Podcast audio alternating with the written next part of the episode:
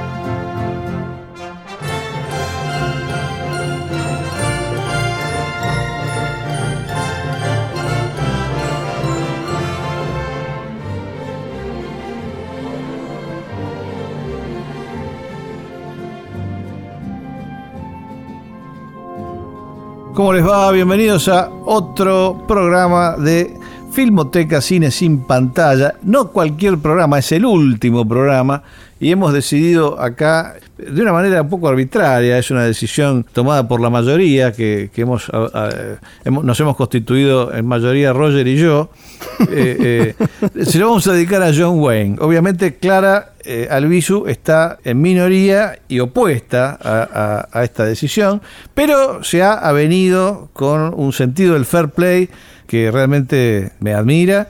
Yo no sé si en su, en su situación hubiera tomado la misma actitud. Este, ¿Por qué no? Eh, porque tengo otro temperamento, probablemente.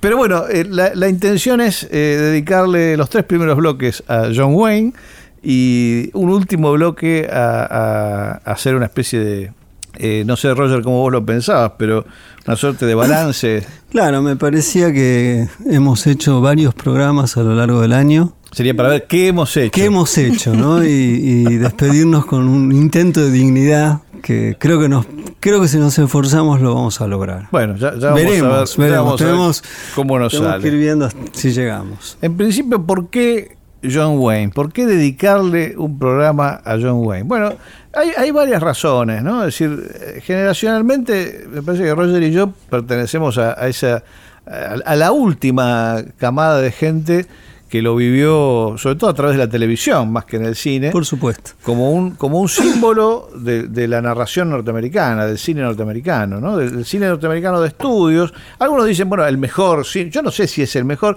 pero sí un cine que definió, en todo caso, la forma de ver el mundo de mucha gente, ¿no? Este, definió, por ejemplo, la cinefilia de nuestros respectivos padres también, ¿no? Claro. Es decir, este, iban a ver una de John Wayne. Bueno, y de otros, y de por supuesto. Pero, claramente calculo que tanto vos como yo, nuestros padres nos llevarán a ver las películas de John Wayne. Sí, nos hacían verlas en, las tele, en la tele, ¿no? O dan una de John Wayne, entonces había que verla. Y bueno, uno se entusiasmaba con algunas y no tanto con otras. Y después con el tiempo te das cuenta de que en eso tenían que ver los directores. Y yo creo que esa experiencia vital produce algo que yo creo que, la, que, me hace entender un poco la cinefilia de mi viejo y de la gente de la generación de mi viejo, que es una familiaridad, ¿no? O sea, la presencia de John Wayne y de otros este, astros este, masculinos y en menor medida femeninos, porque no, no, no es el mismo tipo de. No, estaban distribuidos los roles equitativamente en ese momento.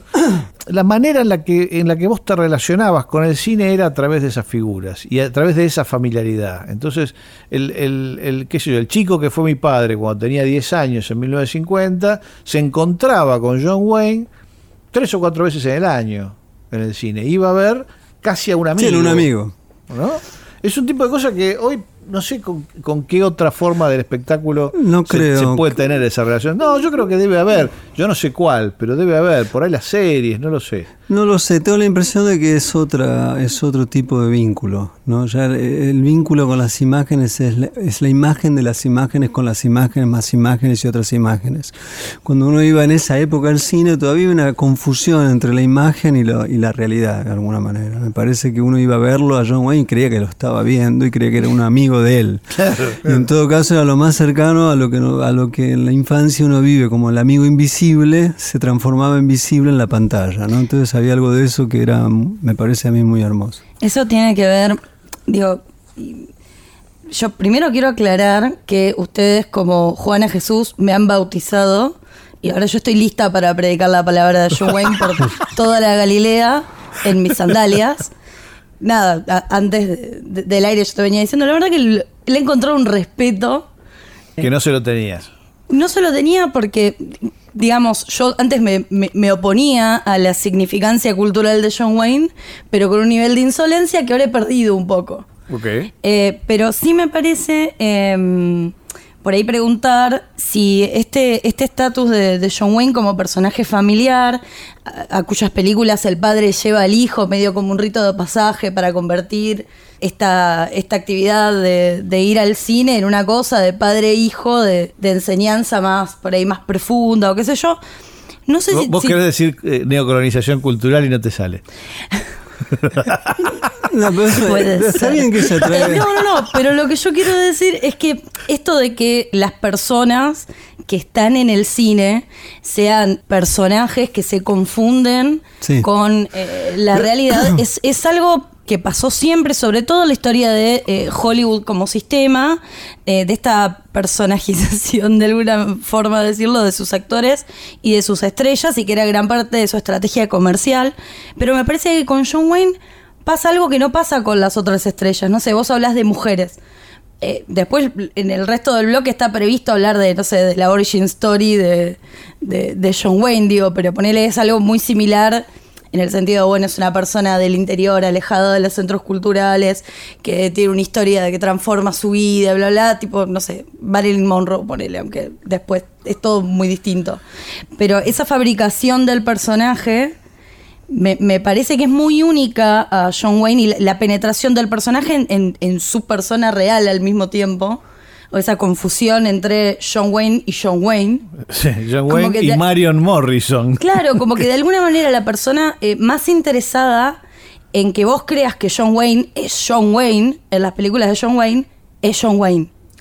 Hay que ver. Y que eso se entiende. eso es un enigma, me parece. eso es un enigma. Yo no, lo daría por resuelto tampoco. Me parece que por lo que sabemos de él, ¿no? Por las, sobre todo por las biografías así más, más documentadas que han aparecido en los últimos años, me parece que es algo que no tenía él tan resuelto eh, en, realidad. Hay algunas entrevistas este, en sus últimos años en donde él aparece con una candidez que, que, también tiene que ver con que era una época, los 70 en donde vos podías entrevistar a una figura así, ¿no? Hoy en día es imposible porque los contratos de confidencialidad, viste, un montón hay un montón de cosas que no, dejan hablar a la gente con honestidad. Eh, pero él era su propio jefe, entonces, y, era, parece todo, todo, indica que era un tipo bastante honesto, este, y que una vez que más o menos resolvió cómo llevar la, fama, este, la llevaba con cierta comodidad, ¿no? Pero no sé hasta dónde él estaba interesado en, el mito. Lo que sí eh, me parece que podemos decir es que el mito existió y, fue tomado, cooptado, digamos, por distintas facciones, me parece.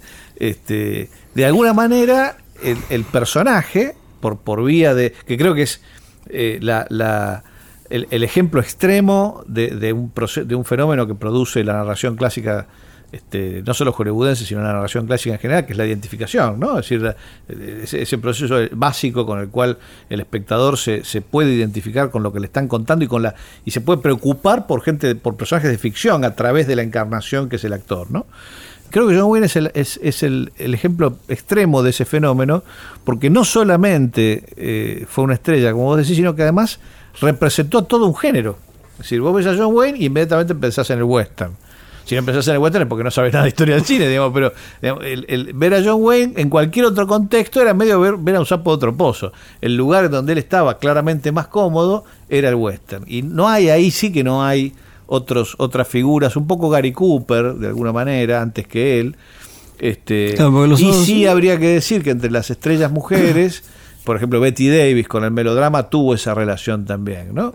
Eh, pero, pero digamos, en general a las estrellas mujeres les costaba muchísimo lograr un espacio que a Wayne le, digamos, le costó, pero le costó otro tipo de trabajo, ¿no? Es decir, el, el, romper una suerte de rechazo que había hacia su figura durante toda la década del 30. Lo hicieron laburar como un enano eh, en, películas de clase Z hasta que John Ford lo rescata de ahí y le da la diligencia, ¿no? Que, sí, además, que además no es el primer actor en la diligencia, es el segundo actor. De hecho, cuando ve los títulos aparece como segundo y, y creo que a los 17, 18 minutos eh, se lo ve por primera vez, es un plano extraordinario. Claro, es un traveling en, en, una película que no se caracteriza por claro, tener claro, Claro, es, es, un, eh, es, algo extraño dentro de la, de la, Es una ruptura, la aparición de él es una ruptura, tanto como personaje como formalmente, en lo que sigue de la película y lo que precede a la película, bueno, que es, muy llamativo. Es que Ford es el primero que coopta la figura, la, figura de Wayne. La construye, Eso, es, su invención. Es su invención, sí, pero yo no sé, de vuelta, porque el tipo ya estaba ahí y estaba desde hacía 10 años laburando. Entonces, me parece que es el primero que. El, famoso tema del significante vacío, ¿no? Es decir, en el caso de él, no tan vacío, pero sí es evidente que se le puede poner lo que uno quiera al personaje, porque lo que representa son ideales, ¿no? O sea, formas bastante indiscutibles de, ciertos valores, en principio con los cuales nadie está en desacuerdo. Eh, bueno, si te pones a después a analizar las películas y qué sé yo, depende realmente de quién las dirigió y, depende mucho qué es lo que le hicieron hacer y decir. Eh, desde luego no son, no, se puede comparar, qué sé yo, los boinas verdes con más corazón que odio. Y es el mismo John Wayne, haciendo cosas diferentes. este, en, un caso respondiendo a la sensibilidad poética de John Ford y en otro respondiendo a, a su ideario político confundido, digamos, no sé, desde mi punto de vista, ¿no? ahora, hay algo que es extraordinario y que es eh, que él no se definía como un personaje político, ¿no? Hay una, en una de esas conversaciones finales, hay, un párrafo donde este, a él le preguntan ¿qué, qué tan interesado está en política. Y él no responde eso, él responde otra cosa. Él responde, yo no soy una figura política. Está hablando en el año 75, cuando viene a tener toda clase de quilombos por, por, bueno, por los boinas verdes y por otras posturas explícitas ¿no? que él ha tenido. Y, dice, odio la política y odio a la mayor parte de los políticos. Dice, eh, lo que pasa es que a veces eh, yo siento que la gente dice cosas que me parece que no son ciertas, entonces abro la boca y me meto en problemas. o sea, eh, eh, ¿Qué es lo que hace todo el mundo que está en política? Todo el mundo hace eso. El problema es que lo haga John Wayne, porque lo dice él y lo escucha el planeta. Ese es el tema. Y otra vez, la confusión entre la persona y lo que esa persona representa para distintos sectores.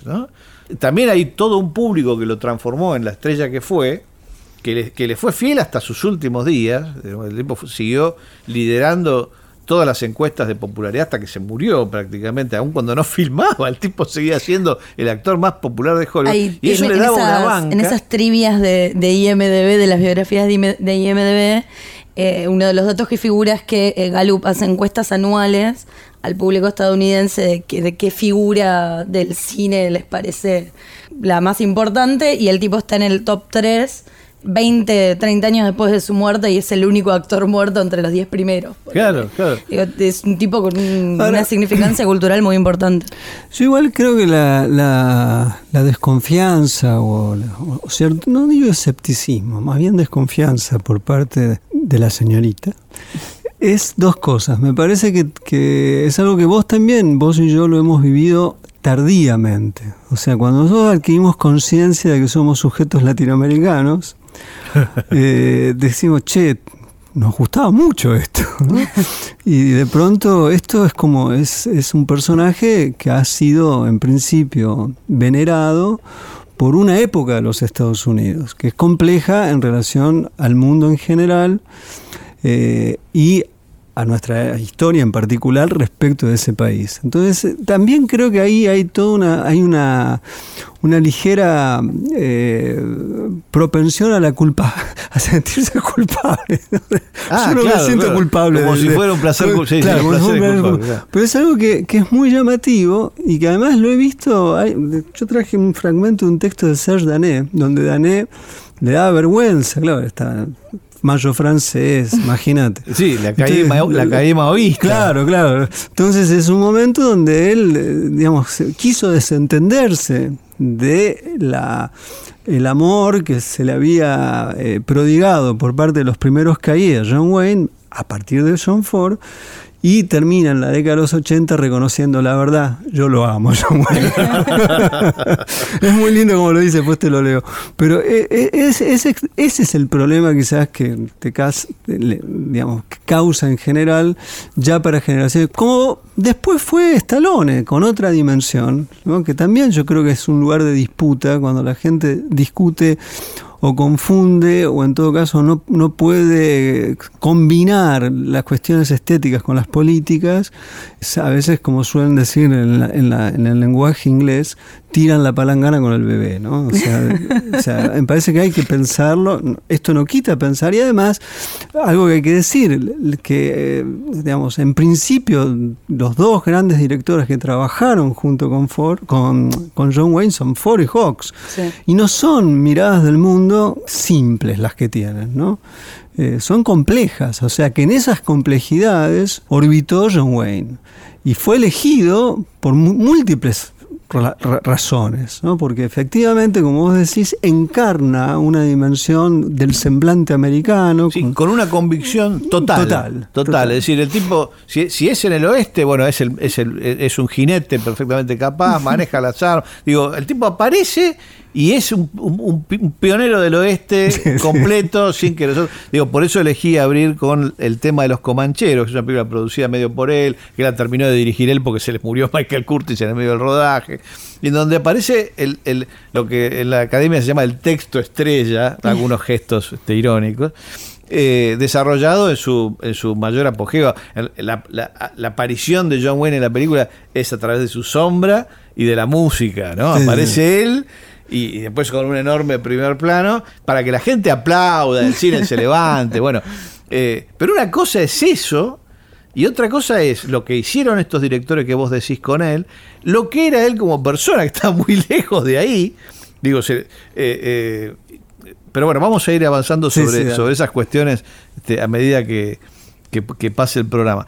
Pero sí, sí quisiera, como también es cierto lo que vos decías del tema del placer culpable, pero también me parece que hay que, hay que, hay que reivindicar algo sin tener la menor culpa, que es que muchos de los ataques provienen de, de personas que nunca vieron las películas que están atacando.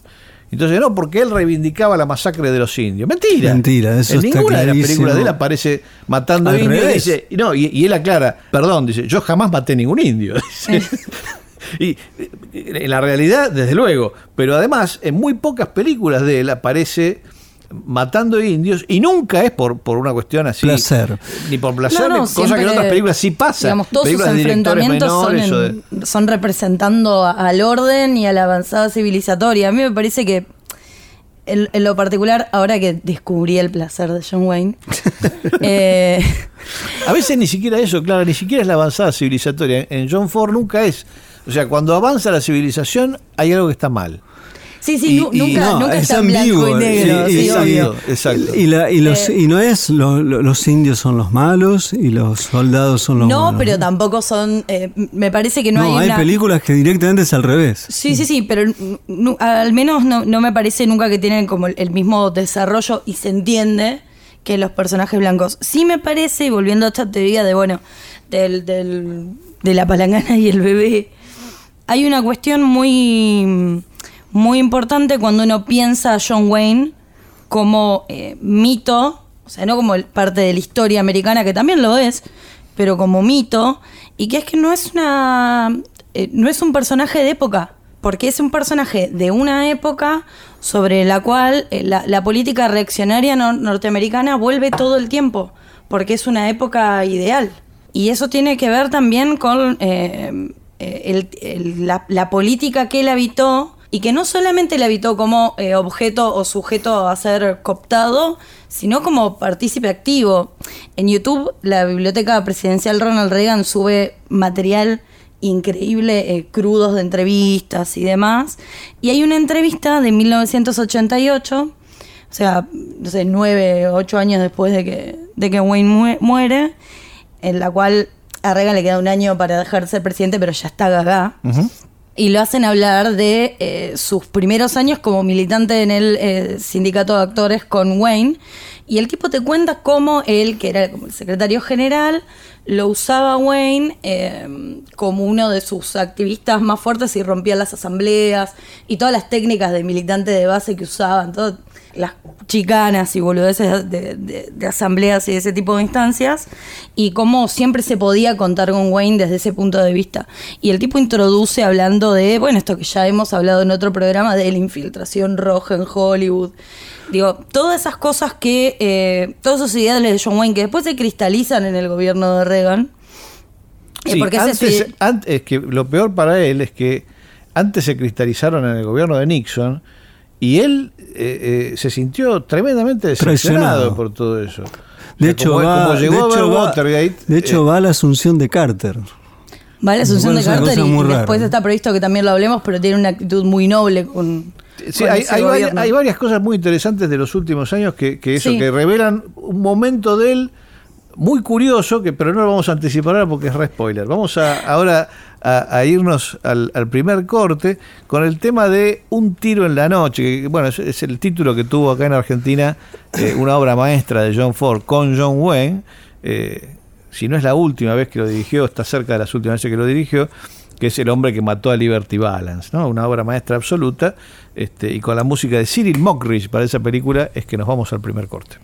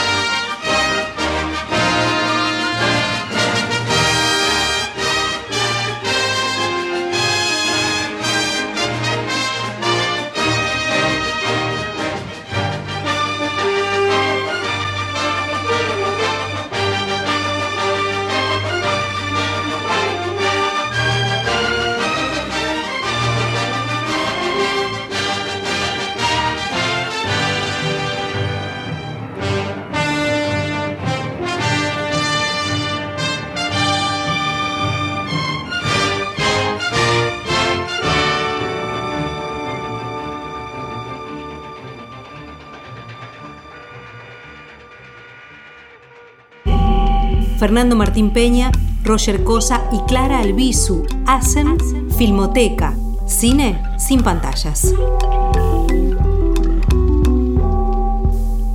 Hello, this is John Wayne.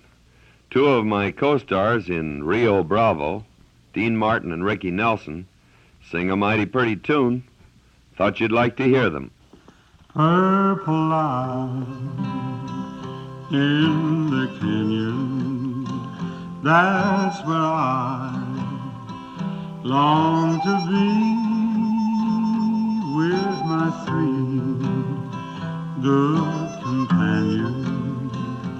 Just my rifle, pony, and me. Gonna hang my sombrero on the limb of a tree coming home, sweetheart, darling. Just my rifle, pony, and me. Whippoorwill in the willow, sings a sweet melody, riding to, riding to Amarillo, just my rifle, pony, and me. No more cow, no more cow to be roping, to be roping. No more stray, no more stray. Will I see round the bend, round the bend? She'll be waiting, she'll be waiting for my rifle, pony,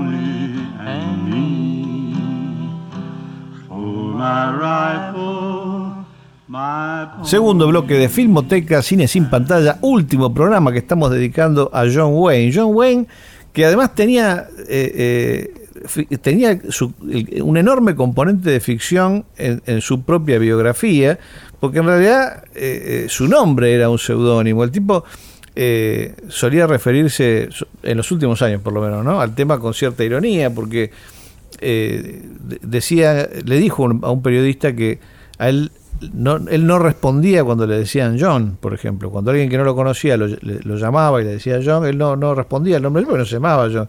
Y de hecho toda la cuestión del machismo con el que siempre me han asociado, yo tampoco me siento identificado porque tengo nombre de mujer. Se llamaba Marion, Marion Morrison. Eh, y alguien consideró, seguramente con razón, eh, que John Wayne era un nombre más adecuado al tipo de porte físico que él tenía. Y le no decían solamente- Duke, de hecho en todas sus apariciones públicas, Le digamos, su contraparte Duke. le dice Duke. Sí, que, que el seudónimo es por un perro que tenía. Entonces, tengo nombre de mujer y tengo un seudónimo de mi perro. Entonces, no, no, digamos, realmente me cuesta tomarme en serio a mí mismo, ¿no? Y, y después hay algo también que le pasa con el tiempo, que también lo dice sobre el final, que es que él siente a cierta altura el peso de estar encarnando ya ni siquiera una serie de valores abstractos o de, o de ideales como los que mencionamos la, el bloque anterior, ¿no? Sino el, el hecho de estar encarnando a todo un país, ¿no? Con sus políticas también. Y ahí, ahí le resultó demasiado. Ahí a cierta altura le resultó claramente demasiado. Porque nadie puede ser la representación de todo un país, con todas sus contradicciones. Pero recontra su-. Hizo lo que pudo durante los 50, sobre todo durante el periodo del macartismo, eh, se volvió ferozmente anticomunista. Hay un trauma en su biografía, nunca explicado del todo, que es el no haber ido a la Segunda Guerra, cuando muchos de sus colegas de generación, James Stewart, Clark Gable, Robert Taylor, todos los que estaban en buen estado de salud, fueron todos a la guerra y se alistaron, ni siquiera fueron enrolados, sino que se alistaron solos. Él no. Y nunca quedó claro por qué no. A veces dijo que era por un tema de salud, la verdad no fue. Y John Ford lo cargaba y lo humillaba públicamente respecto a eso, porque John Ford fue a la guerra. Estuvo en Midway. Estuvo en Midway, estuvo en, en- en varios, en, va- en varios otros episodios este, de, de- de Fuego Abierto. Y él no fue. Y me parece que a partir de no haber ido y de haber de alguna manera traicionado esos valores que él encarnaba en las películas, como que lo obligaron después en su vida pública a tener como actitudes, a, bo- a boquear, básicamente, para sentir que ahora sí estaba en el frente de batalla que no había estado, o que había, digamos, por decisión o por lo que fuera, no, y no se había lo creyó ocupado todo en su el lugar. mundo, porque cuando él, eh, cuando vuelven los veteranos de Vietnam a encabezar todo este movimiento en contra de la guerra, lo que el tipo le dice es que son unos cagones. Y por ahí, sin, sin intenciones de volver a algo que venía diciendo antes, que es el rol más actual de la figura de, de Wayne para la política conservadora norteamericana, es algo análogo a lo que pasó en las elecciones cuando Bush creo que va por la reelección y, y se opone a él. Kerry, que es un tipo que fue veterano y que fue de hecho la cabeza de esta asociación a, lo- a la cual Wayne le decía que eran unos cobardes, que tenía todo su historial de la guerra, que se- fue un tema durante las elecciones, que él sí, y que Bush se había quedado acá porque su, acá no, en Estados Unidos, tranquilo, porque su papi lo había cuidado. Y después el análisis y el desglose de, los votos es que toda esa gente pro guerra, veteranos, etcétera, lo había votado en masa Bush. Digo, son como dos situaciones en espejo en las que el personaje y los valores que el personaje dice defender, y yo no tengo dudas de que John Wayne defendía esos valores, por más de que no le pudo poner el cuerpo en la Segunda Guerra Mundial o no quiso, tiene, tiene muchísimo más valor, o es mucho más valorado por el público destino que lo que realmente pasó. Sí. hay, una elección que hace no solo él de mostrar esa historia, sino del público de, adoptarla. Sin duda, pero hay, algo de sobreactuación en su vida pública, sobre todo en la década del 50 y hasta mediados de los 60, me parece, que es hasta que llega Nixon. Nixon es alguien con el que él claramente, que lo vota, por supuesto, y lo acompaña en la campaña al principio y todo, pero, pero es alguien que claramente es uno de esos políticos a los que odia porque bueno, obviamente no puede perdonarle Watergate, no, no, puede perdonarle varias cosas, pero me parece que, hasta ese momento el tipo sobreactúa porque se perdió el, último conflicto eh, básicamente indiscutible del siglo XX, ¿no? Es decir, se, perdió confrontar con el enemigo claro que era el nazismo, porque el, otro enemigo que, que inventaron después, que fue el comunismo, no era tan claro. no estaba tan. era, un poco más, más ficcional. Eh, mucho más ficcional y, más complejo. Son otras motivaciones, no tiene ya que ver con una amenaza.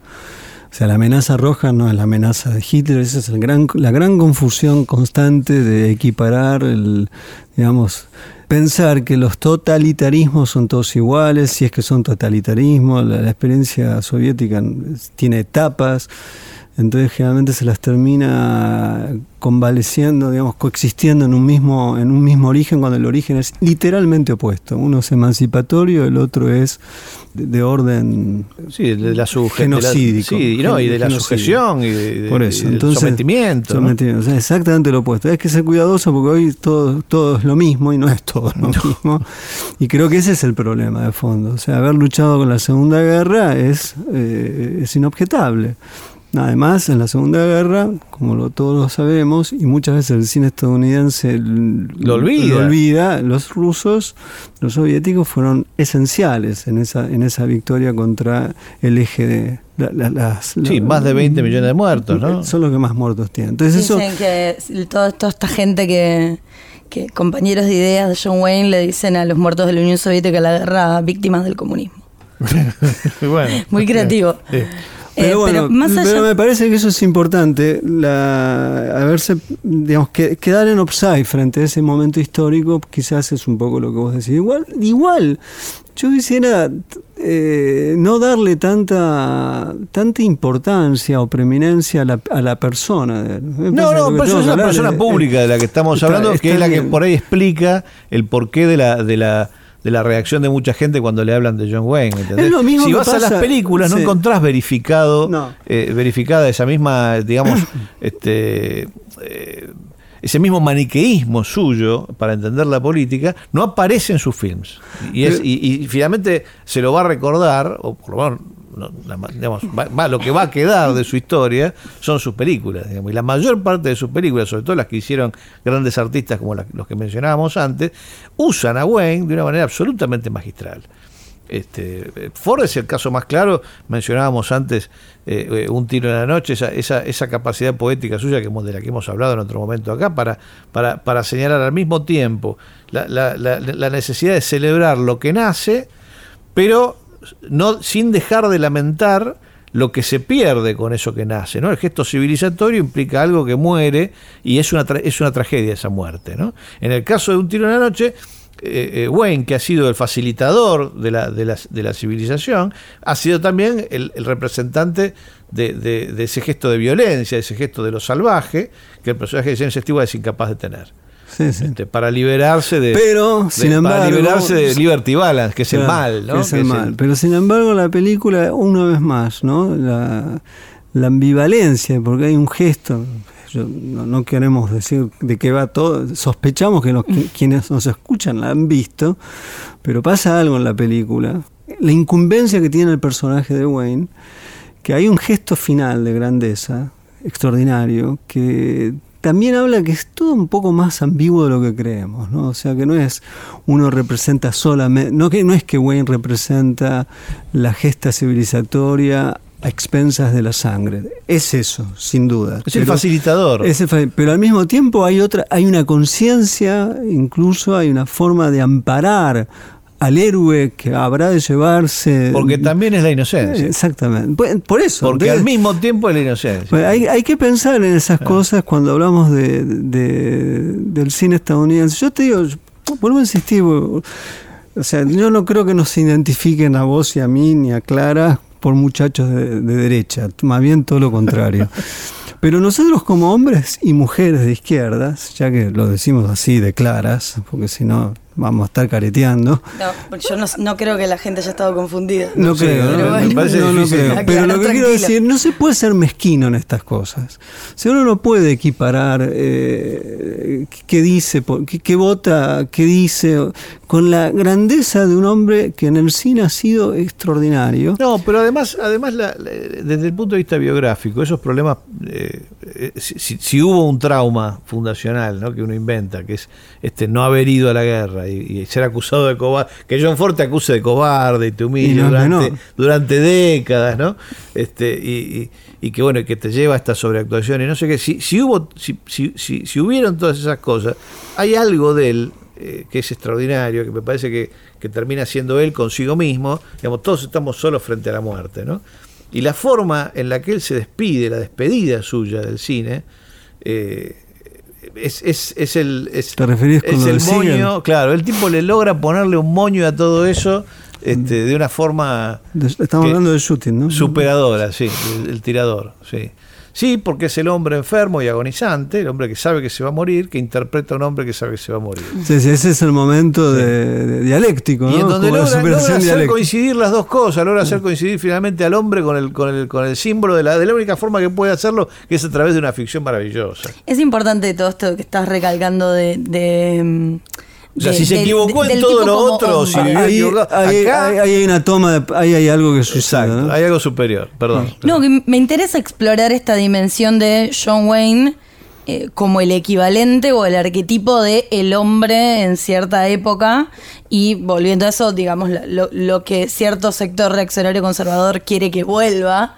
Eh, y me pregunto si eh, toda esta, esta cuestión, incluso la burla de John Ford, sobre eh, John Wayne no yendo a la guerra, tienen mucho más que ver con haberse perdido el rito de pasaje de esa época eh, que significaba ir a la guerra, el demostrar tu hombría, puede ser. Eh, que con una postura política y patriótica y que de hecho la cuestión patriótica que yo, creo que él la, creía, no, tengo dudas sobre eso, no creo que haya sido una careteada, haya sido de, alguna forma una vía ¿cómo se dice?, subsidiaria eh, respecto a, las cuestiones de masculinidad que plantea la figura de John Wayne.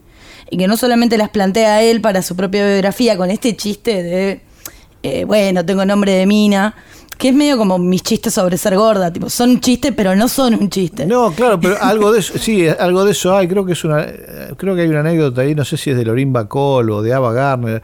Eh, en un momento se van, este, es, eh, Gary Cooper, eh, Hemingway y me parece que John Wayne o alguien más se, van, de, se van, de, casa. No, no, y, había un par de las mujeres de las mujeres de ellos, ¿no? ellos son muy hombres, digo. Sí, se van de casa al monte y se pierden. Y el que toma, el que se pone en jefe, yo que no tenía la más puta idea de cómo salir del monte y, casi los mata a todos. Pero interpretaba un vaquiano en películas, así que Claro, entonces dijo, debe ser por acá. Y, asumió un rol de autoridad que claramente no tenía, porque tenía el saber necesario para salir de esa situación. Pero esta mujer lo cuenta de una manera muy graciosa. Yo me acuerdo, creo que es Lorin Bacol que dice, no, no, no nos morimos de casualidad, porque Hawks estaba también en, ese, en esa partida. Qué momento, no, ¿no? sí, sí, no se murieron de, O sea, no los agarró la noche en el medio del monte muertos de frío, de, pero porque digamos, los salvó un ser superior. pero no John Wayne. Creo que es muy importante. Pero esa, esa cosa de agarrar y decir yo soy John Wayne. Ahora, igual hay otros momentos de su vida que son eh, también extraordinarios. En el momento le entra, le entra un ladrón a, robar a la casa. Estaba él y su esposa. Y obviamente está armado John Wayne, como la mayor parte de los norteamericanos. Eh, y el ladrón se da cuenta, de dónde está. Y lo que lo que ve es básicamente a John Wayne en pijama con un revólver que no, llega ni a apuntarle. Este bueno no sé el tipo lo corrió, lo tuvo que correr por toda la casa porque no podía parar de correr, escaparse el, chorro. Este, hasta que finalmente lo acorraló no sé dónde, vino la cana, qué sé yo, este, y el ladrón le pidió que por favor le pagara, le pagara a alguien al porque él había venido en taxi a afanar. y entonces John Wayne fue y le pagó al taxista. para, para o sea, digo, piénsenlo en relación con los con los representantes de la, de la derecha de hoy en día que piden más bala y no sé qué, o sea, John Wayne no le tiró en ningún momento usó el revólver. Claro, en ningún momento usó el revólver para nada. se, le metió un tipo dentro de la casa y lo, y lo estuvo bueno, como tratando, la tratando de que salga, digamos, básicamente. Y, el ladrón terminó mucho más asustado que él. Lógico, ¿no? Este, pero por ese peso de lo simbólico. Y es que casi. Es un gran momento, tenés una anécdota para toda la vida. la explicación de John Wayne fue que el taxista no tenía la culpa. Es muy linda esa. uno piensa en los personajes que ha encarado. Para mí uno de los momentos más extraños, viendo las, películas de él, bueno, The Shooting, sin duda alguna, El Tirador, es una película notable por lo que vos decías recién, ¿no? Ahí hay una coincidencia entre la experiencia de vida, que es una experiencia de vida con la muerte, respecto del personaje que está duplicado en lo que está viviendo quien encarna el personaje. Pero la película para mí sigue siendo un enigma, que es The Quiet Man, ¿no? el hombre el hombre quieto. El hombre quieto. El hombre quieto. Es una película muy misteriosa, pues eh, digamos, él está corrido. Si bien siempre ha sido un hombre que ha establecido en sus personajes algún tipo de relación amorosa, siempre hay una mujer o aparece una mujer y tiene una forma de comportarse frente a la mujer. En The Quiet Man o en El Hombre Quieto, la cosa es, rara, ¿no? O sea, está él como siempre, pero hay una dimensión, yo diría, de ternura, de entrega, de, entregarse al, mundo de, la, de los sentimientos, que es un mundo proclive a, lo inesperado, al querer y no querer, al obtener y no... Y no bueno, pero fíjate que es una película en la, en la, que, en la que se trata de, que de demostrar lo que realmente sos cuando todo el mundo piensa otra cosa. Por eso estoy trayendo, es una película muy importante. Hay algo que también tiene que ver con esto que decíamos antes, ¿no? con el juego este de apariencias y de, y de realidad. En un contexto fantástico que es el de la poética de Ford. Que encima ahí ya es lejos del western. Irlanda. Y, claro, como Ford imaginaba que era Irlanda. la Irlanda que nunca fue. Ahí hay que recomendar Innisfree, ¿no? el documental extraordinario de, José Luis Guerín. Sobre, sobre precisamente los lugares de, de Irlanda que, que Ford transformó en sitios de ficción. A un pie de página. Estuve con el señor Guerín, ahora ahí en Gijón, y me dice, no, no, yo siempre los veo, siempre te veo. dice, ¿dónde me es fanático de los copetes de Filmoteca. bueno, extraordinario. Dice que está buscando películas rarísimas y que lo único que encuentra de esas películas son los copetes de extraordinario. Es muy lindo lo Te quería contar, eh, discúlpeme. Eh, eh, Fue una, una especie de... Yo, yo estoy seguro de que desde que te conozco no necesito ir a terapia. Por estas cosas que me contás, este, me, me sostiene el ego. Igual sí. Pero volviendo a lo que decía Roger sobre esta dimensión de lo sentimental en The Quiet Man, me, parece que tiene que ver con, esto de, lo que decía hacer John Ford con la película y con la diferencia de las relaciones eh, entre hombres y mujeres del western, porque en general las relaciones del western son eh, o, medias, medias tórridas o del otro lado, que es donde está la mayoría de las relaciones con mujeres de John Wayne, que son esas eh, posiciones a las cuales las mujeres son como flores en un paisaje bastante escarpado o son la única mina del fuerte y el rol del hombre, en este caso de John Wayne, eh, tiene un tono más de, protección eh, y, acá no. Y, y, de algún modo el carácter del personaje femenino también hace de que sea una, una dinámica más eh, igualitaria, no sé si igualitaria en un sentido, no, eh, pero, digo, pero son dos personajes fuertes y ella es indomable en cierta medida, ¿no? Entonces no está el juego de... no, no, se convoca, esa relación no convoca a, a, un paternalismo afectivo por parte del hombre, sino que hay una relación compleja donde él se ve, el personaje de Wayne se ve convocado a traspasar ciertos límites ¿no? y a sentirse de alguna manera intrigado y hasta amenazado, entre comillas, por una mujer que es muy poderosa. Es una de las grandes películas de amor de toda la historia, se ha dicho sea de paso. es una película de una hermosura cautivante Y es rarísimo porque es una película de amor con John Wayne. uno, la, ha incorporado porque es cómo no querer, cómo no amar esa película. Pero cuando uno la piensa, ¿quién es el que está ahí? enamorándose y entregándose al amor. Es muy difícil porque no. Es, un enigma en esa carrera. En, las películas de, John Wayne, digamos, normalmente el amor se da por hecho. Claro. Está, John Wayne, está la chica. Es un implícito. Va a haber alguna, claro.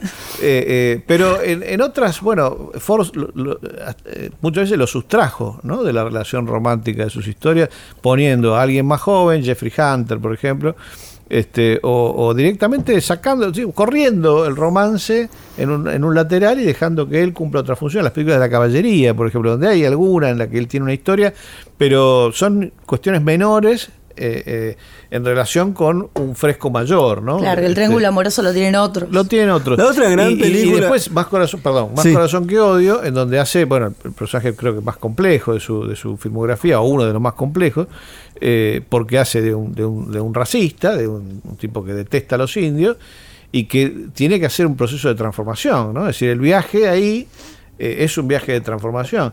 Y nadie, yo, me, digamos, imposible imaginarse a otro actor eh, asumiendo esa línea final, vámonos a casa, David. Eh, y logrando que los espectadores le creamos, porque viene haciendo otra cosa el tipo. Este, y es esa escena en la que se da vuelta, ¿no? Se da vuelta. Eh, no importa si la contamos esa película, porque a esta altura tendría que Si ese doblez de la conciencia que va adquiriendo a medida que avanza el relato es una de las cosas más sorprendentes de la historia del cine, yo te diría, y de la carrera de él, no, sin duda alguna, ¿no? porque también ahí ves, eso es, eso es interesante, porque incluso los hombres recios, los hombres derechos, entre comillas, entre comillas y de derecha, no, no son, este, no están eximidos de un, un doblez en su conciencia y un giro inesperado por el, aprendiz, por el aprendizaje de algo, en este caso lo que sucede con el personaje de Natalie Wood, que lleva a, un, a, un, entender las cosas bajo otra, otra lectura. ¿no? Y esa película es muy interesante pensarla con la, deriva de una conciencia, ¿no? que, eso está, y eso me parece que es la complejidad de Ford a la vez, pero la complejidad de Ford puede existir porque existe John Wayne, que no es ningún tronco, sino todo lo contrario, que lo puede y que hacer, lo puede hacer, y lo puede hacer, eh, no solamente reconocible y creíble, como vos decías, sino tiene la contundencia de que eso quede impregnado. Vos, no, vos si querés pensar cómo alguien puede derivar desde una posición a otra, tenés esa película como un ejemplo sustantivo de la, de la deliberación moral en un personaje, ¿no? Entonces es, increíble esa película, es realmente increíble. Es increíble y es increíble lo que hace él, eh, realmente es un, era, era un gran actor y no se le ha dado eh, como actor, me parece, el, mérito, que si, se quiere es una cosa de construcción, de, también de aprendizaje suyo, ¿no? Porque realmente en las películas de los 30 era bastante, eh, me pareció mueble. Este, y, realmente va encontrando dentro de sí mismo, con a fuerza de la Pero los muebles se pulen, pueden brillar y encuentran un lugar en la casa del cine. Claro, no paró de laburar nunca, era inteligente, tenía una, comprensión de la cosa cinematográfica. En los últimos años, también en las entrevistas se nota que sabe de cine más que cualquier realizador contemporáneo.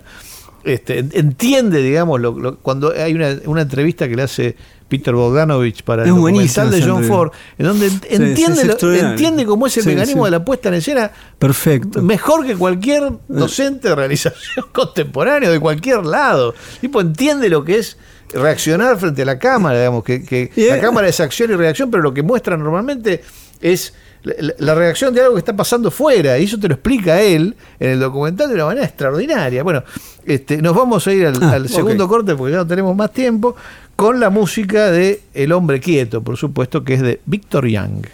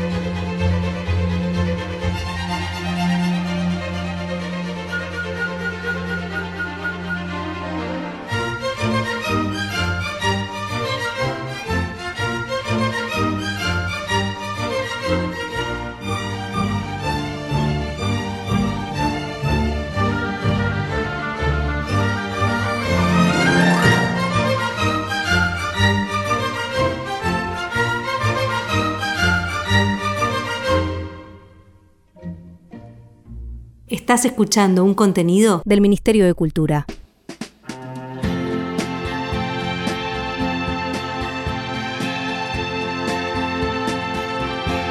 One day, little girl, the sadness will leave your face as soon as you've won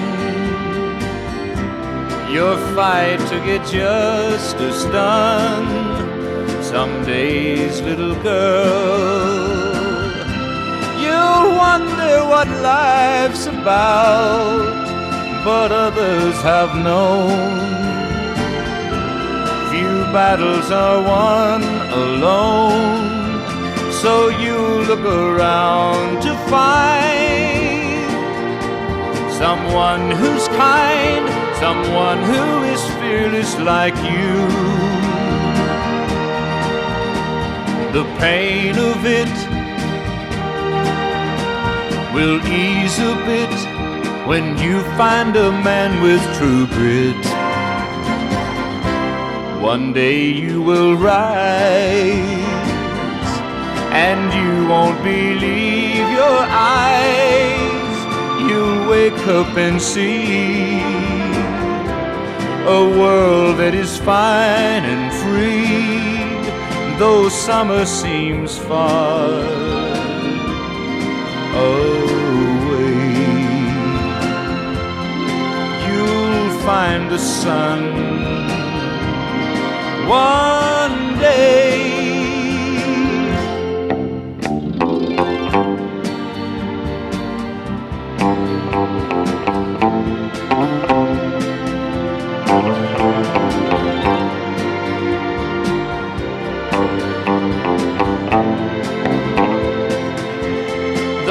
Summer seems far away.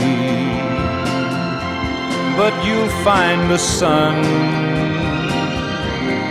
one day.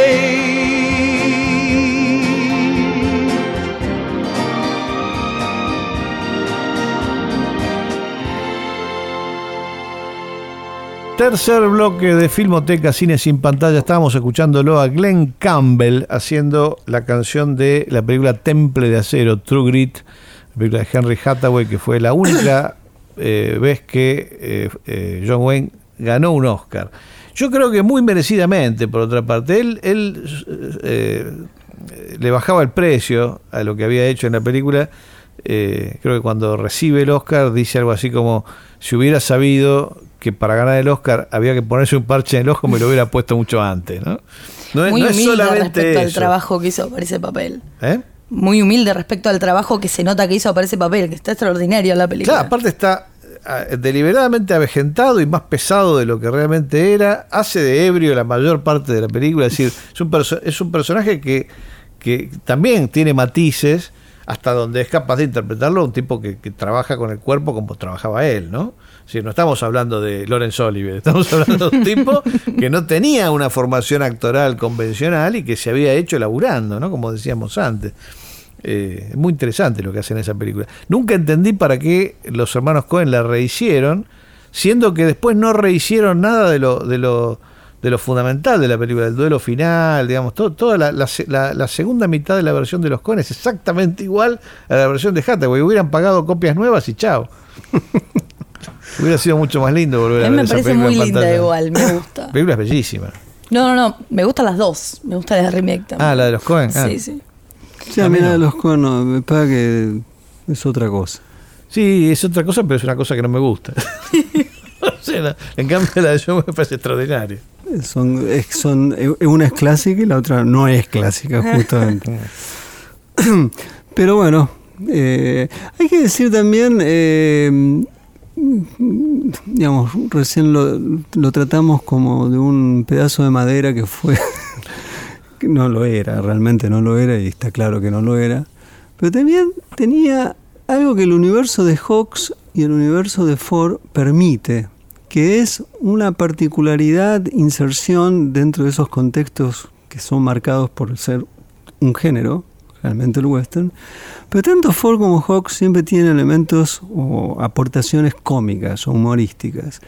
Y se llevaba bien con eso. Eh, o sea, no era un cómico, evidentemente no era un, actor de comedia. Tenía, sentido pero tenía un sentido del humor y una capacidad, yo diría casi de una, una propensión, un gesto casi, un, una, un ademán a la autoparodia. Yo creo que hay algo a veces en él de eso, Cada vez que podía lo hacía, en la televisión en general, en lugares distendidos, no, no, tanto en las películas, aunque hay películas en donde, bueno... Donovan Reef sería, en otro sentido, la película donde Ford directamente juega con estos elementos. él lo quería hacerla, la hizo, él no la quería hacer, la hizo por John Ford, él le parecía que ese papel lo tendría que haber hecho alguien más joven. Eh, pero está, está, encantador en la película igual, pero porque hace básicamente un personaje cómico. Eh, pero en, Temple de Acero, digamos, se, toma bastante el pelo a sí mismo, justamente en las partes en las que hace de, pistolero ebrio, ¿no? De, tipo que no puede parar de hablar y de contar glorias del pasado, que ya no son las del presente, ni nada. Eh, eh, y, hay, creo que, no sé, apareció en dos, en dos capítulos, un capítulo doble de Yo quiero a Lucy, por ejemplo, en donde está muy bien. Eh, aparece en el show de Dean Martin cantando con la voz de Frank Sinatra, por ejemplo. Es un momento musical muy, lindo. Porque obviamente si algo no podía hacer John Wayne era cantar, y bueno, y aparece cantando doblado por Frank Además No, no se caían bien con Frank Sinatra.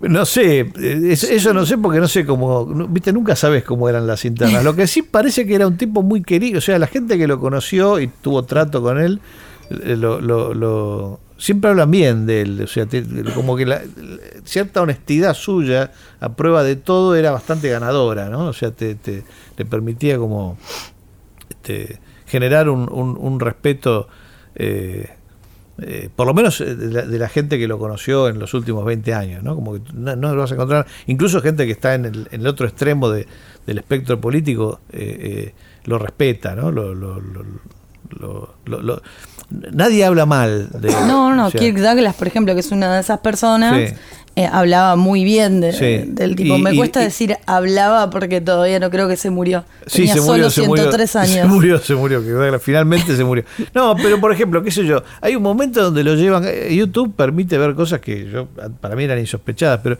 lo llevan a hablar a un este, a, un territorio claramente hostil, que es la universidad, ¿no? La universidad de la década del 60 está muy ideologizada este, y muy anti, anti Vietnam, y él era, sus posiciones públicas eran... Entonces, obviamente, eh, era meterse en la boca del lobo, el tiempo va. Eh, y, y, claro, pasa esto, pasa que se encuentran con alguien que es totalmente honesto, pero que además no es ningún idiota. Entonces cuando le hacen preguntas haciéndose los picantes los pibes, él los da vuelta como una media en dos minutos, con un par de respuestas muy precisas. Incluso alguien que trata de salirse del protocolo y le dice, él usaba una peluca desde, la década del 40, creo que la última película en la que aparece sin peluca es este, Hombres de Mar, la, película de, John Ford, que es una de las primeras importantes de él junto con La Diligencia. Este, y un pibe le pregunta, este, señor Wayne, ¿es cierto que ese, que ese pelo suyo no es genuino? Una, una, pregunta de muy mal gusto. Y él contesta sin inmutarse, no, no, le han informado mal, genuino es, lo que no es es mío. Eh, Igual era suyo se gana, genera, genera empatía este, inmediatamente. Claro, hace reír a todo el público y genera empatía. No, esta famosa entrevista, yo recuerdo haberla leído de Playboy, eh, ah, sí, ah, que circuló en los últimos años de una manera medio. Esa era, esa era media. Sí, sí, Era mejor no leer. él, dice que lo sacaban, que, que lo sacaban de contexto. Yo porque la charla fue de una manera. Claro. No sé, él dice que lo sacaban de contexto, que, lo, que, lo, que él, él, digamos, que le, le, hacían preguntas que él consideraba que no merecían una respuesta seria, y entonces él contestaba con algo que no era serio y que aparecía en la entrevista como si lo fuera. Claro. Eh, que los matices entre lo que entre, lo que, entre lo que él construía como una burla es que escrito no no, no, aparecían después ah. en la en el texto final. Estaba bastante molesto. cuando, claro, cuando uno lee medio, o sea, si uno entra No, porque además incluso era un tipo que evitaba los conflictos profesionales, digamos, por, por ejemplo, él se llevó pésimo con John Houston haciendo El bárbaro y la geisha. Pésimo y nunca quiso hablar de, nunca quiso hablar mal públicamente de John Huston, salvo alguna vez. O sea, él, y no le gustaba las películas que John Huston hacía y no le gustaba Houston como persona. pero trataba de no decirlo por miedo a ofender a la gente a la que sí le gustaba John Huston. Eh, ahora, cuando, aún hablando mal, cuando eh, eh, digamos, algún periodista traiciona la confianza y dice, bueno, este, me dijo esto y aquello, el tipo que decía, dice, las mejores películas de John Huston son las que hizo con Bogart, tiene razón, este, y fuera de eso dice, la verdad que son muy poco interesantes, salvo, y, fíjate las que señala, señala, este, bueno, la jungla de cemento, es decir, mientras la ciudad duerme, gran, gran policial de robo, y señala Moulin Rouge. Increíble eso. Moulin Rouge. O sea, John Wayne elogia Moulin, Rouge. es una película completamente afrancesada, ¿no? En la, desde todo punto de vista, la filmografía de John Huston, que es también un realizador especialmente este, cultor de esa cosa de virilidad, ¿no? Hemingwayana y que yo que decíamos antes, con la que John Wayne tendría que estar perfectamente de acuerdo. Eh, Así que hay, hay muchos matices. Eh, Dave Kerr, por ejemplo, que trató de hacer una biografía, un, programador y crítico, crítico de cine, este, antecesor en el Chicago River de Jonathan Roseman. Roseman lo, lo reemplaza a él. Claro, bueno, él, eh, que yo sepa, actualmente trabaja en el MoMA, un cinéfilo. Viejo, lo vi presentar hace tres años, cuatro años atrás una película, no podía creer. Estuvo años trabajando en una biografía sobre John Wayne que después no pudo terminar y tuvo acceso ahí a los archivos familiares y qué sé yo. Y me contó una vez que, había que el, último capítulo hubiera sido bastante polémico con la familia porque son bastante cuidadosos. Hay una de las hijas que es bastante cuidadosa de la imagen pública de él y qué sé yo. Y él encontró, por ejemplo, una carta que Wayne le manda no sé qué jerarca republicano diciéndole que eh, oyó hablar de que, de que Estados Unidos no piensa devolver el canal de Panamá cuando tienen que hacerlo, ¿no? y que le parece una cosa totalmente inconcebible porque se ha dado la palabra. Y si se ha dado la palabra, hay que devolver el maldito canal. Porque si no, dice, nadie nos va a creer nunca más nada. ¿no? Y, bueno, y, habla del tema de Water y no sé qué. Ese tipo de cosas es, extraordinaria porque eso, revelan el, nivel de, de, honestidad y de, y de intento de él por tratar de que la cosa pública se acerque a la, a la, a la privada, lo cual es imposible. Este, bueno, pero no, puede, no se puede conciliar gesto, Bueno, sí. Pero, pero es interesante porque lo pone en un lugar de ficción. Sí. No sé si de ficción, porque él estaba, en, pero él estaba en condiciones de exigir. Eh, digo, era eh, un, organizador republicano, eh, hacía todo este tipo de, de, fundraising que para, que para un candidato es vital, tenía relaciones con todos, eh, entonces, con, digamos, con todo ese establishment, entonces en una relación en la que vos le podés decir al presidente, che, ¿qué onda esto? Digo, yo, creo que él, más allá de las eh, condiciones de, de, posibilidades eh, reales de que eso suceda, para mí el tipo se sentía que tenía el derecho a hacerlo. No, eso sí. Como americano, porque además. eso desde luego. Una de, de las cosas que hizo durante toda su vida fue constituirse no solo a través de la mirada de los otros, sino de la, propia declamación, como eh, el, pináculo de lo americano y el límite en lo cual, eh, digamos, el tipo que decía que era americano y que no. De hecho, lo hemos hablado acá cuando hablamos de las listas negras y su mayor crítica a la hora señalada era, bueno, esto, esto no es americano, y esto no es americano, y esto sí, y esto no. Entonces, eh, yo realmente creo que el tipo sentía que que tenía el derecho y también tenía la influencia para hacerlo porque él, comienza una, una, campaña en torno a la cuestión de Panamá, que lo ayuda a Carter, que en ese momento es el presidente demócrata, pero todo el lobby con los senadores republicanos los hace él.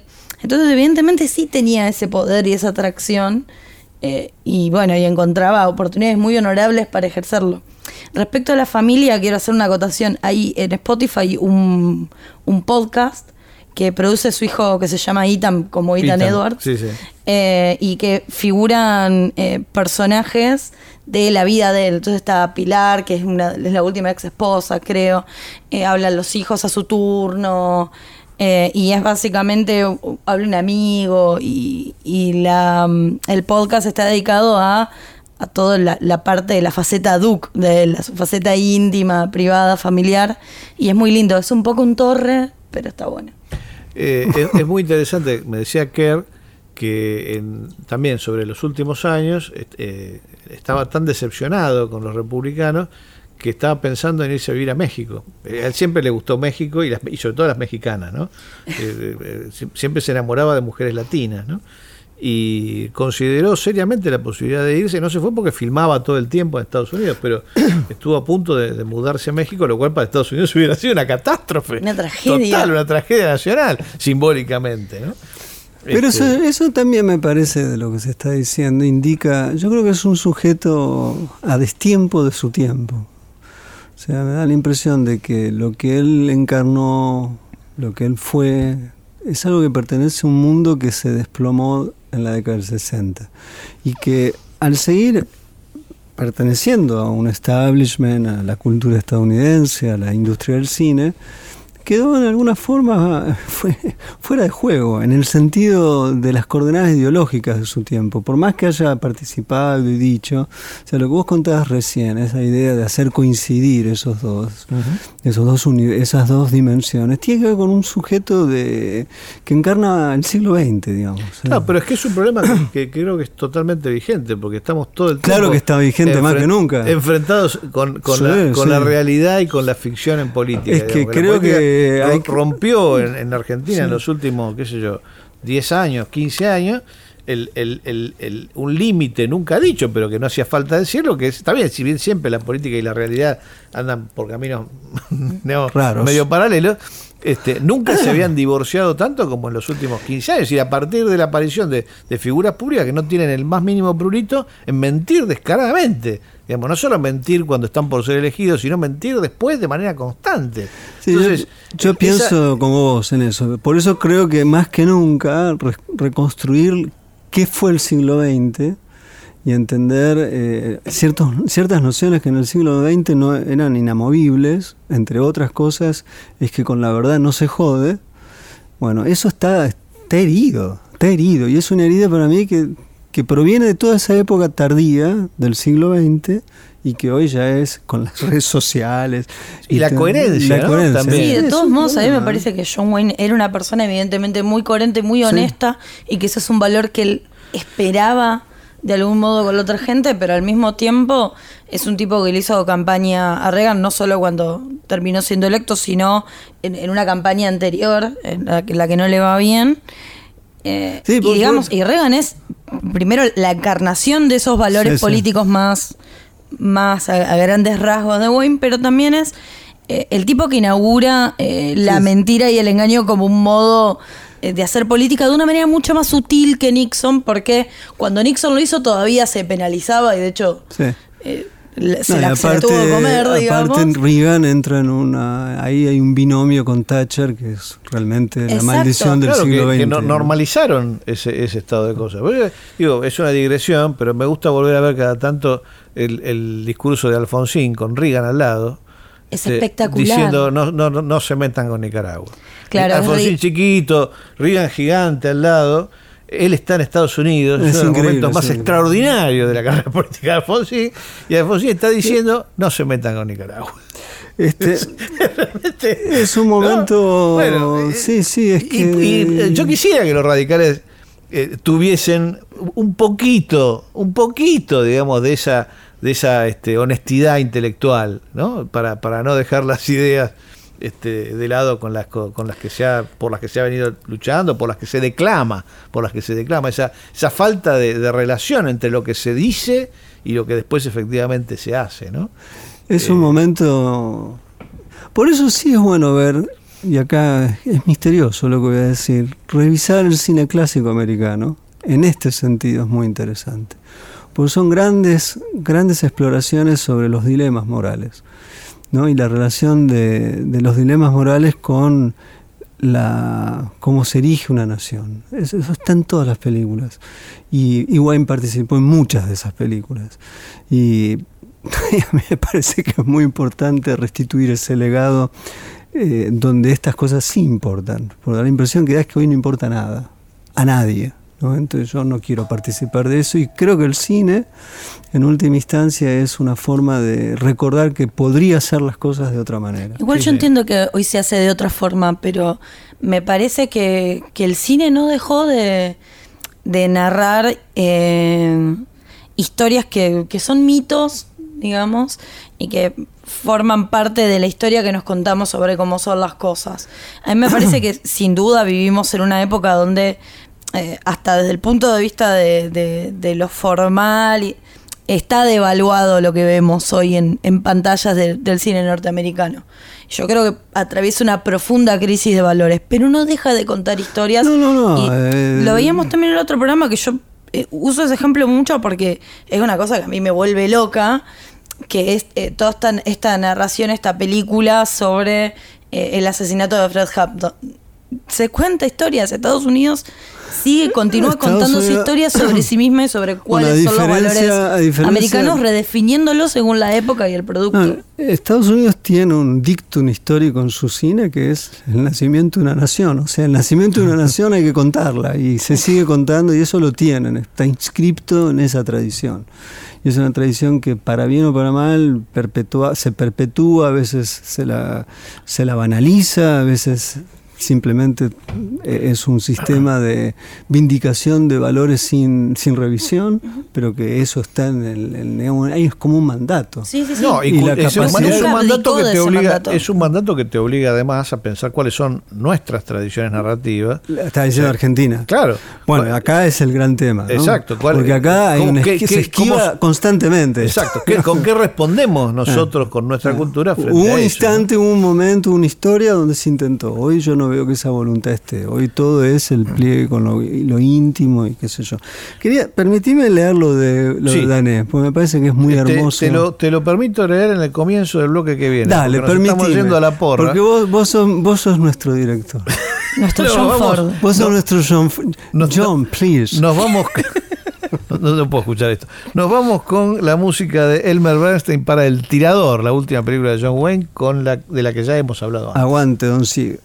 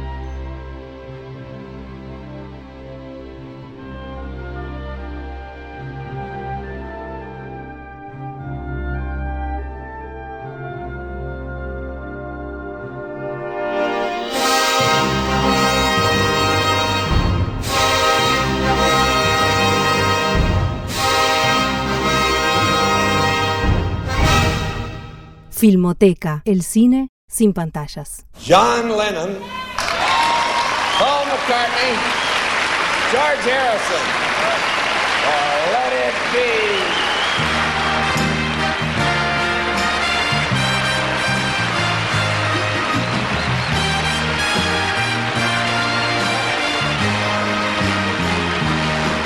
Accepting the award, Paul McCartney.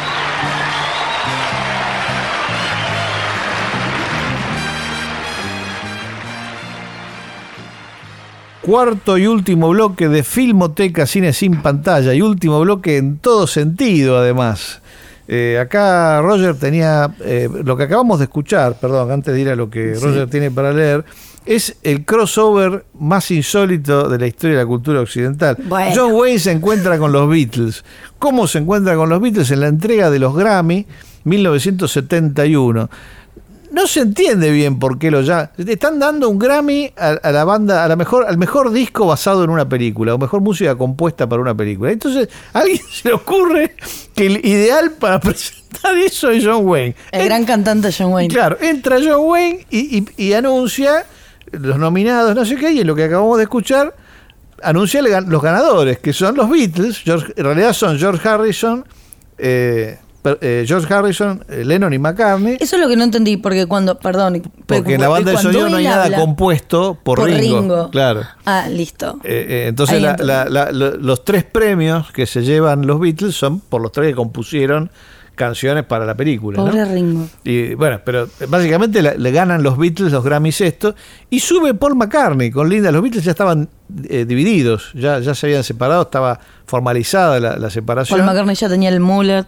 Eh, y, va con Linda, suben y se llevan entre, entre los dos los, premios que se los da John Wayne. Es muy raro. Es una cosa rarísima. Y además uno pensaría, bueno, John Wayne, eh, no sé, eh, eh, lo, dirá con medio desprecio por estos hippies. No, no, lo dice re contento en, la entrega. Está, está chocho. Me parece que, le, eh, gustaba mucho esto de, dar y recibir premios. De hecho, su última aparición pública es en unos Oscars, donde todo el mundo lo contiene y lo viva y demás. Eh, Porque estaba muy enfermo, estaba muy Estaba muy enfermo, estaba muriendo. Eh, y es una, constante en, la biografía del tipo cuando va a recibir Oscars por otros, que lo hace un par de veces. Eh, y, los discursos y su presentación pública, digamos, a él le gustaba recibir ese cariño que como vos viniste diciendo a lo largo de los bloques, evidentemente tenía de parte de sus pares y todo el espectáculo, digamos. Sí, sí, mucho respeto. Escuchemos a Daney en la voz de Roger Cosa. el, texto pertenece al ejercicio ha sido provechoso, señor. Y es al inicio. Entonces está, claro, está el problema que Clara de alguna forma dijo desde el inicio y su y ya en realidad venía del programa que dijimos vamos a hacerlo de John Wayne, ¿no? o sea, desde antes. Claro, si uno es un hombre de izquierdas, o se identifica, o piensa, o estuvo relacionado con algún tipo de idea semejante, es difícil aceptarle esa figura en un sentido. Entonces mira lo que dice, es muy hermoso como lo dice además. Está hablando de los actores en general, dice, los actores son la carne y la sangre del cine, pero son también la realidad última de la sociedad americana. En ese sentido, de una cierta manera, el cine es espontáneamente americano, como son americanos todos los actores que acabo de citar. Son todavía sus nombres los que citamos hoy. Entre amigos, como si América hubiera poseído hasta tarde, en la posguerra, el, el secreto definitivo de nuestras identificaciones. Un secreto a tal punto desvanecido que no se dilapidó en mimetismo naif porque es conmigo, es, disculpa, estoy leyendo como muy chiquito, porque es con miseración como miré siempre a aquellos que, al no distinguir a Robert Mitchum de las botas que llevaba puestas, querían imitar hasta sus botas. Sin embargo, esos cinéfilos americanoides eran más lógicos que nosotros. Amaban más a los actores que a los cineastas y más el modo de vida americano que a los actores. Para mí, la idea de que uno pudiera disfrazarse de americano era estúpida, incluso indigna. La americanofobia del francés promedio era también la mía, y ciertamente no fue Los Ángeles la que me hizo soñar, sino Nueva York.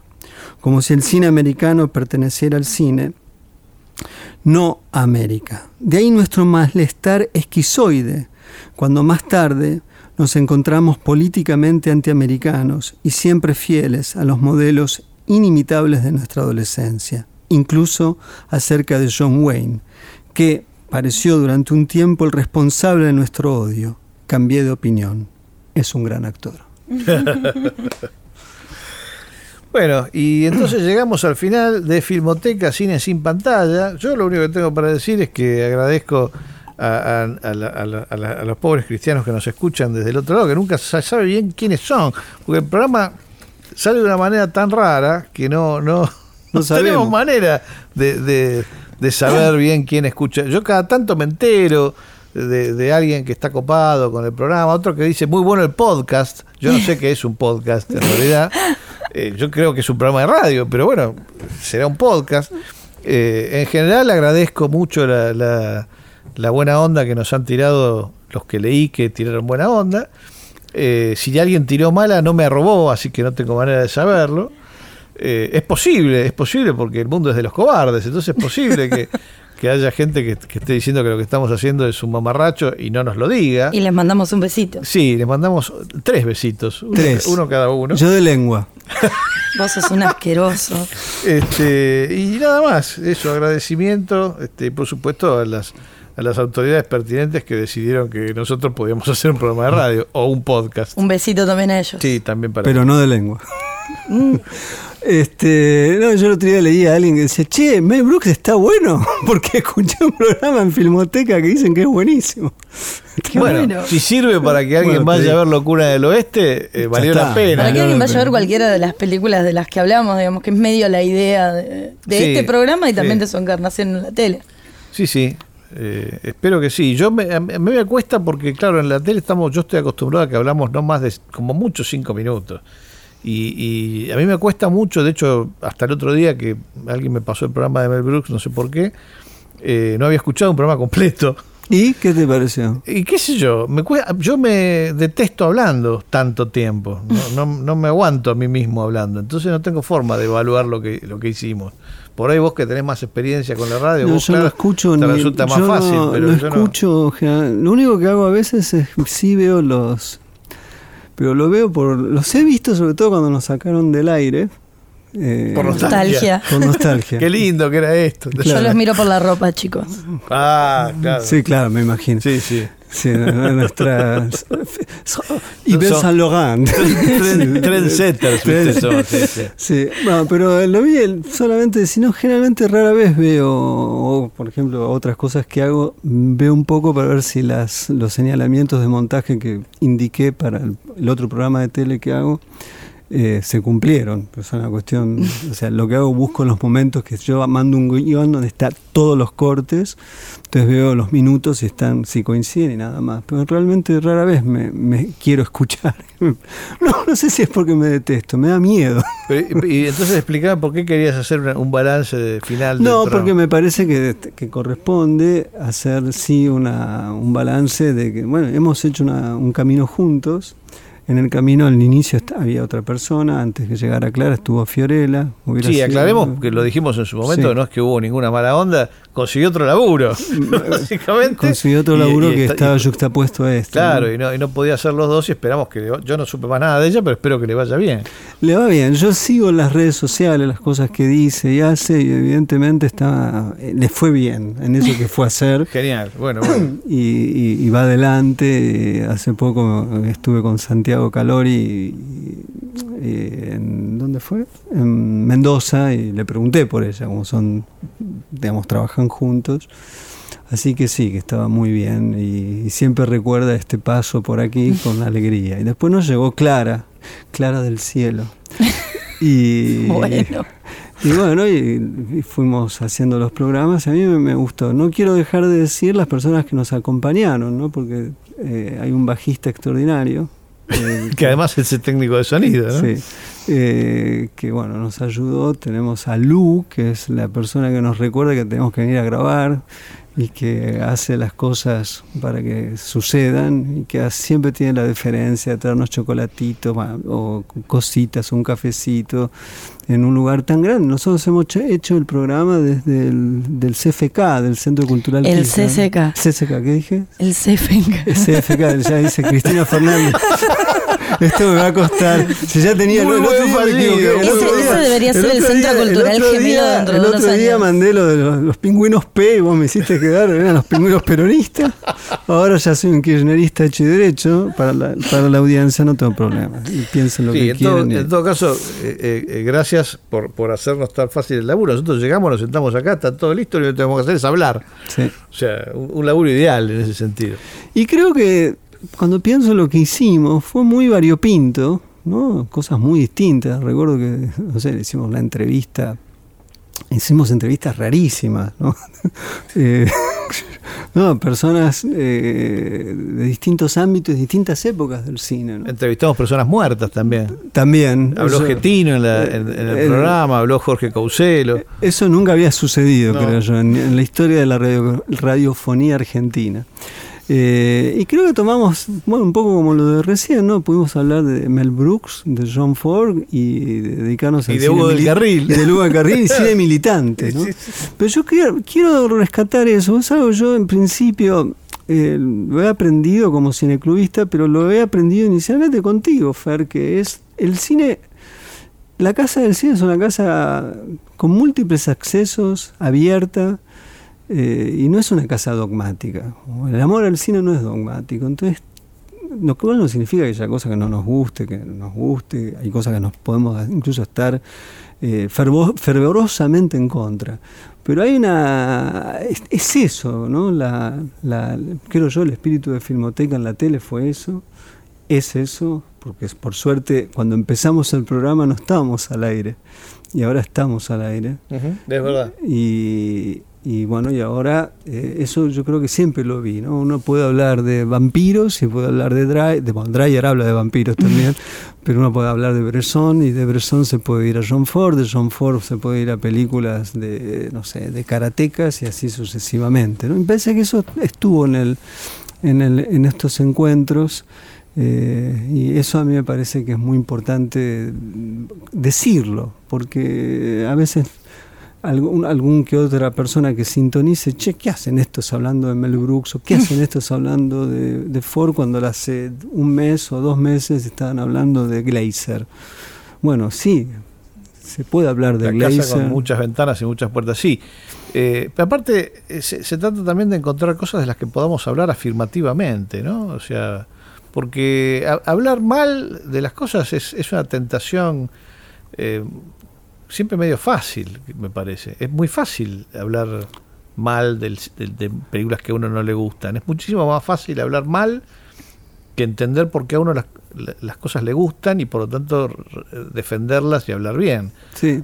¿no? Es decir, eh, los, los debates por, por, por la negativa me parece que son sencillos, son, son incluso hasta ser provocador en, ese lugar y, venden medio facilongo. El otro, por, lo menos nos da, nos da más me parece que nos da más trabajo pero es un trabajo que yo estimo más necesario me parece. Más necesario saludable para quien escucha. No, no sé, ojalá. Yo, yo creo que sí, porque no, porque lo hagamos nosotros, pero la, la, la, hiel que corre a lo largo y lo ancho de todas las formas de transmisión en términos de comunicacionales, noticieros, programas de televisión, programas de radio. O sea, es, es la lengua franca es el odio. Pero incluso en todos los programas y, las publicaciones eh, que están, que tienen que ver mucho más con el cine, y ustedes lo saben mejor que yo, también eh, fueron víctimas de, eh, de eso. Uno es, hay muy pocas cosas que se pueden leer con tranquilidad y para mí que soy una persona fuera de, esos sistemas y de esos círculos, también me parece desconcertante y me aliena, porque yo no sé por qué se pelean. Eh, entonces, eh, me, me, parece que, por un lado, sí es verdad que es muy positivo y que estemos haciendo el trabajo de hablar de lo que nos gusta y tratar de explicarnos a nosotros, porque a mí en particular, el, parte del trabajo, entre muchísimas comillas que hice, em, fue indagar yo nunca había trabajado de, hablar de cine fuera de hablar de archivos y hablar de cine también te obliga, cuando vos no sos una persona eh, que es crítica o que estudió cine o demás, a, preguntarte por primera vez por qué te gusta ese tipo de cine eh, y, poder explicar eso y explicármelo y conversar con ustedes eh, y todo el aprendizaje que, que significó compartir un espacio así con ustedes, eh, me parece que es muy positivo hasta para nosotros hacerlo y no solamente para, para la gente escucharla, porque, no sé, al menos en mi caso he hablado de películas que seguramente el, público más, el público más identificado con lo que es Filmoteca como etos probablemente vio y conoce mucho mejor que yo que estoy hablando de eso. Eh, pero me, me, pareció muy bueno esta tendencia de eh, tomar el, capricho de un tema que no necesariamente eh, esté atado ni a las efemérides ni a ciertas tendencias, eh, poder desarrollarlo, de partir, conversar sobre eso y, y, proveer un espacio seguro donde, donde podamos hablar de las cosas que nos apasionan y también un poco de las que no nos gustan. Eh, pero, pero siempre con un enfoque que por ahí no es el mayoritario. No, claro, ha, ocupado muy poquito espacio de, cada una de las dos horas que hemos tenido. No, y me parece que también es importante. Yo recuerdo un gesto, un, gesto que uno tiene cuando es eh, muy joven, por lo menos yo sentí que me pasaba eh, cuando tenía 20, 17, 20. Yo había visto ya muchísimo cine, había visto más cine que ponerle mis, mis amigos. Y entonces hay un punto donde vos te la crees, digamos, pensás que cuando empezás a ver una película sabes de qué vaya, porque ya viste un montón. Entonces ya, si te encontrás con una película de un director que ya conoces un poco, decís, ah, ahora va a pasar esto y aquello. Ya sabes de qué, de qué va, ¿no? Eh, y entonces, el, paso siguiente de ese, de ese gesto, de esa forma de soberbia, que ya de por sí es bastante deleznable, el paso siguiente es dejar de ver cosas, porque como ya pensás que sabes de qué va, entonces ¿para qué la vas a ver? Error. error grotesco. Porque ahí es donde uno eh, eh, limita eh, sus posibilidades de aprendizaje, que, no, que son infinitas, que no, no se termina nunca de aprender. y, y, yo eso, digamos, lo reconozco uno nunca sabe cuándo supera sus, problemas o no, digamos, ¿no? Pero lo que sí yo puedo decir es que he hecho un enorme esfuerzo por superar esa, esa dificultad eh, o esa forma de la soberbia y he encontrado otras formas de la soberbia en la que solazarme, digamos, ¿no? Ya no en esa. Pero, pero sí lo reconozco cuando lo veo en, estudiantes de cine, digamos, en, chicos muy jóvenes que como que la tienen remanchada, ¿no? Viste, que llegan y ya la saben, la saben lunga y, no. sabes cómo hacer para decir sin, sin ofender y sin este y sin provocar rechazo que no es así eh, y, que esos prejuicios, porque finalmente son, son prejuicios, son una forma de prejuicio, te están impidiendo el goce de muchísimas cosas que no tenés ni idea. Entonces, no hay, no hay que decir, por supuesto, no tenés ni idea, callate pendejo, digamos, son todas cosas que hay que evitar si uno quiere seguir ejerciendo la comunicación. Entonces tenés que ver cómo hacer para eh, estos los consejos de Fernando Martín Peña para el broadcasting. No le digas callate pendejo a la gente. No, no tanto el broadcasting, sino las clases. Estoy pensando en las clases. Ahí tenés que ser como muy consciente, ¿viste? Aprender a hablar en inclusivo. Por ejemplo, yo entendí que tenía que usar el inclusivo porque estoy en clase con gente que efectivamente se puede ofender si yo no uso el inclusivo. Entonces, tengo que usarlo. Digamos, esté de acuerdo, no esté de acuerdo, entienda que es justo, no entienda que es justo. En la medida en la que, en la que haya alguien que se puede ofender porque yo no lo uso, porque justamente no se siente incluido, y yo estoy tratando de comunicarme con los demás, entonces tengo que entender que tengo que modificar eso. Bueno, entonces, de la misma forma tengo que tratar de ver cómo hacer para, para, para explicar estas cuestiones sin, sin eh, desmontar esa soberbia, sin atacarla. Es muy difícil. Entonces, la, la única forma que yo he encontrado es tratar de hablar por la positiva. Sí, bueno, está bien, pero fíjate esto otro. Claro, claro, Sí, ok, pero mira esto. lo que pasa es que nosotros también lo, que le llamaba la atención a Clara, eh, gran parte de la tradición crítica de la Argentina fue, así cree, cree que ha nacido en París. No nació en París, nació acá. Este, y creen que son eh, los herederos eh, verdaderos de los caídos del cinema. Y los caídos del cinema, en parte, uno, uno para mí, no Bazán justamente, sino los que acompañaban a Bazán, eran, eran este, de alguna manera desarrollaron un tipo de discurso que era, nos gusta esto porque estamos en contra de aquello, ¿no? Eh, esta forma de, construcción dialógica, que es una, es una constante afirmación a partir de la oposición, eh, se, se, transformó en una cultura de la crítica cinematográfica. Entonces eso que a vos te llama la atención para mí tiene que ver con eso, en principio. Pero lo otro que vos estás diciendo, ah, sí, pero fíjate esto, que es una lógica donde la palabra y eh, es la que juega, no en contra de o o esto o aquello, me parece que es una lógica que en la crítica mucho no está y que es muy interesante de experimentar y trabajar. Lo cual no significa que cuando hay que decir las cosas y hay que atacar algo porque hay que atacar, se ataca.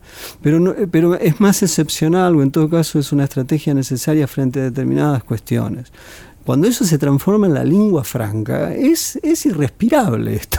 Realmente es irrespirable. Es muy psicotizante. Es muy ¿Para psicotizante. Qué, ¿Para qué nos vamos a meter ahí? Y lo otro que quería decirte, yo creo que no es un problema el hecho de. No solamente es una cuestión discursiva de hablar de una determinada manera, porque el primero que el primero que se tiene que yo siento eso yo siento yo siento que eh, yo siento a, flor de piel la ignorancia no y que, uno tiene que tiene que lidiar y que es muy importante reconocerla.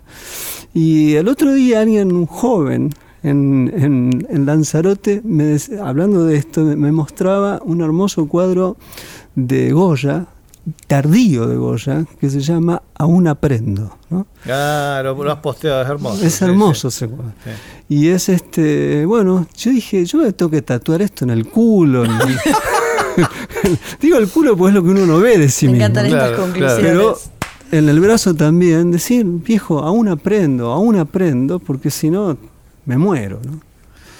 Y con esta hermosa reflexión de ese lugar allí donde no llega el sol, eh, nos vamos a, retirar. Les agradecemos nuevamente habernos acompañado. Nos vamos a ir de una manera, yo creo que bastante épica, con eh, una hermosa canción que eh, se escucha en la película Más Corazón que Odio, Ride Away por los hijos de los pioneros. Chau.